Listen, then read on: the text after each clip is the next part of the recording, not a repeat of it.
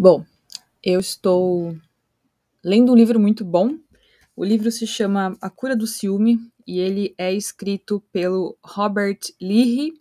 Ele é PhD pela Universidade de Yale, ex-presidente da Associação Internacional de Terapia Cognitiva, presidente honorário da New York City Cognitive Behavioral Therapy Association. E ele, ele, dentre os livros que ele escreveu, o livro A Cura do Ciúme é um deles ele tem vários outros e eu acho que esse tema ele é muito interessante e vale a pena ser discutido numa ótica da psicologia para que te capacite a entender quais os mecanismos e como que você pode é, evitar sentimentos e comportamentos que te levem a ter uma relação difícil ou até impedir de ter um relacionamento com uma pessoa. E qual é a grande questão, né? O ciúme ele destrói as relações humanas. No lugar do amor, ele traz raiva, pode potencializar diversos tipos de conflitos relacionais, desde uma agressão passiva, né? Então comentários agressivos, é, falas raivosas, até violência doméstica, né? E até o assassinato.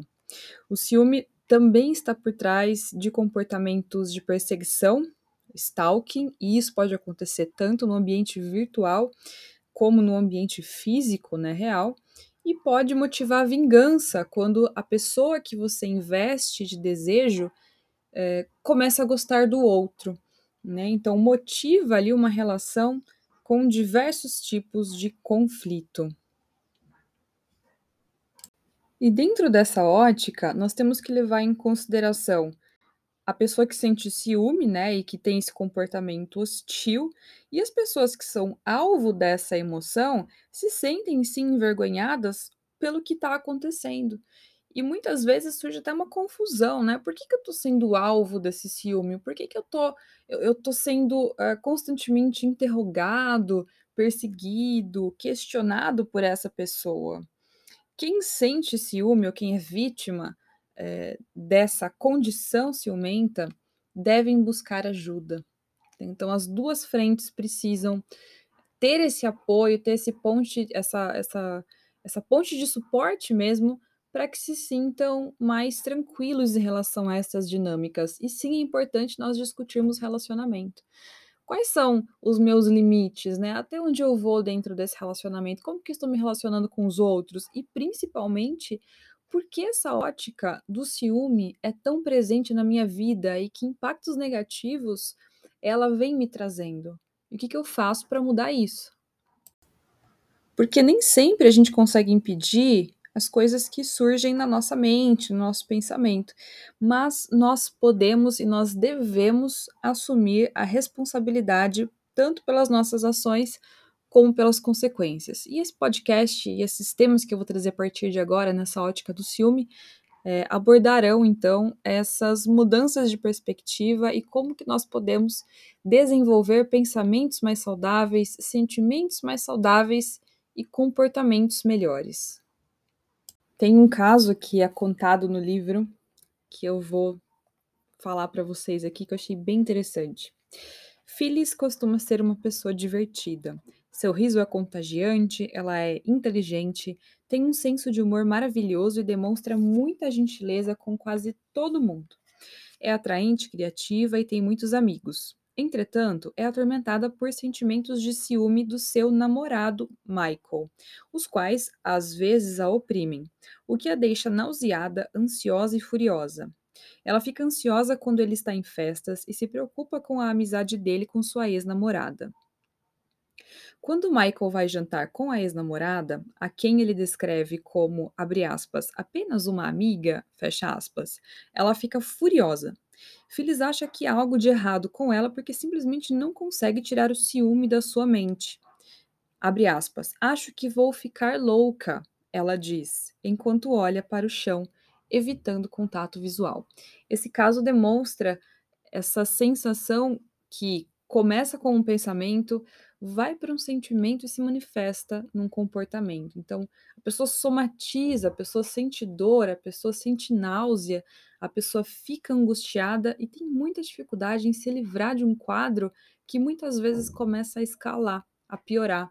Então, começa com um ciúme menor e vai, é, e vai se ampliando até a pessoa ter dores no corpo e muito desconforto. Os ciúmes é, são uma emoção universal. Nós encontramos o ciúme em pessoas de diferentes culturas, crianças e até animais. E nós sentimos ciúmes porque nós nos conectamos com uma pessoa de maneira especial. E quando esse vínculo fica em risco, nós podemos nos sentir ameaçados ou ofendidos. Raramente, pessoal, nós sentimos ciúmes em relacionamentos que são superficiais. Portanto, se você tem ciúme em relação a alguém, é porque você considera essa pessoa importante de alguma forma.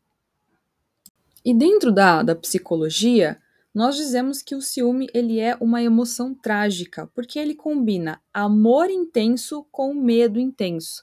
E o resultado disso é que o, o relacionamento que a gente quer tanto proteger fica comprometido. E os pensamentos, emoções e comportamentos ciumentos são acompanhados por vergonha e culpa. Então a pessoa ela entra numa espécie de ciclo vicioso, né? Eu sinto é, eu sinto esse ciúme, me comporto de uma maneira agressiva, violenta ou constrangedora e me arrependo. Então, até que ela quebre esse ciclo, esses comportamentos se repetirão. A nossa sociedade muitas vezes traz o conceito de que é, as emoções dolorosas, difíceis, não são permitidas. Então você tem que repreender as suas emoções, repreender os seus desejos, e que se você sofre ou que se você tem esses sentimentos, existe alguma coisa de errado com você. No entanto, o ciúme faz parte da experiência humana, e a gente vai conversar um pouco mais sobre isso em próximos episódios, e que é, é normal quando nós temos essa intimidade ou quando nós estamos em relacionamentos. Por isso, existem alguns conselhos de amigos é, ou até pessoas bem intencionadas que não ajudam você e que podem, na verdade, piorar as coisas. Por exemplo, você deve ter baixa autoestima, né? Quando, na verdade, é, o ciúme também pode resultar da autoestima, ok?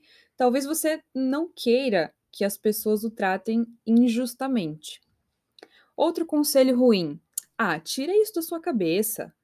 Então, é a proposta de tentar não pensar no ciúme. Só que não tem como a gente não pensar numa coisa, não tem como a gente é, se desconectar absolutamente daquilo que que causa essa dificuldade. A gente precisa aprender a aceitar os pensamentos que nós temos sem que nós sejamos governados por eles. Então, eu aceito que existe ciúme, mas eu não vou me permitir ser dominado por ele, não vou permitir que minha vida pare por conta desse meu sentimento. Outro conselho ruim: ah, tente pensar mais positivamente. E aí, muitas vezes prejudica a pessoa porque ela se vê sem esperanças, né? Não consigo pensar positivamente, estou em sofrimento e tenho que ser acolhido nesse meu sofrimento, tenho que ser acolhido é, nessas minhas sensações. Outro conselho: por que, que você está se punindo? Né? Isso passa longe do problema, porque o ciúme é uma tentativa de se proteger de uma traição. Outro, você não tem direito de sentir ciúme. E sim, gente, todas as pessoas têm direito de sentir ciúme. O ciúme, ele tem um propósito, ele tem uma existência por conta que deve ser respeitada. Outro, você deve confiar em mim. Quando a pessoa coloca essa, essa questão, né, isso não, não, não te ajuda, porque não existe um contexto, né? Existe uma, uma ordem, uma imposição e raramente vai ser seguida, ok? E por fim, você está maluco, você está maluca, né? Invalida os sentimentos da pessoa e isso só se acrescenta aos temores de rejeição e abandono que o sujeito pode ter. Então, isso pode além de tudo, aumentar a probabilidade de que a pessoa sinta ciúme de você. Então, evite dar conselhos, evite se colocar nessas situações de imposição. Muitas vezes o seu mundo não é o mundo da pessoa e a gente tem que aprender a respeitar o outro pela sua individualidade, pela sua potencialidade, pela história de cada um. E quais são os principais comportamentos adotados pelas pessoas ciumentas? Interrogar, procurar indícios de traição, tentar controlar alguém, infligir punições, preocupar-se obsessivamente com uma possível traição e ter medo de que o que você teme se concretize. Então perceba, essa pessoa ela vai entrar depois de já ter tido um pensamento e um sentimento num comportamento que vai é, influenciá-la de uma forma negativa. Então é preciso a gente é, romper com esses ciclos.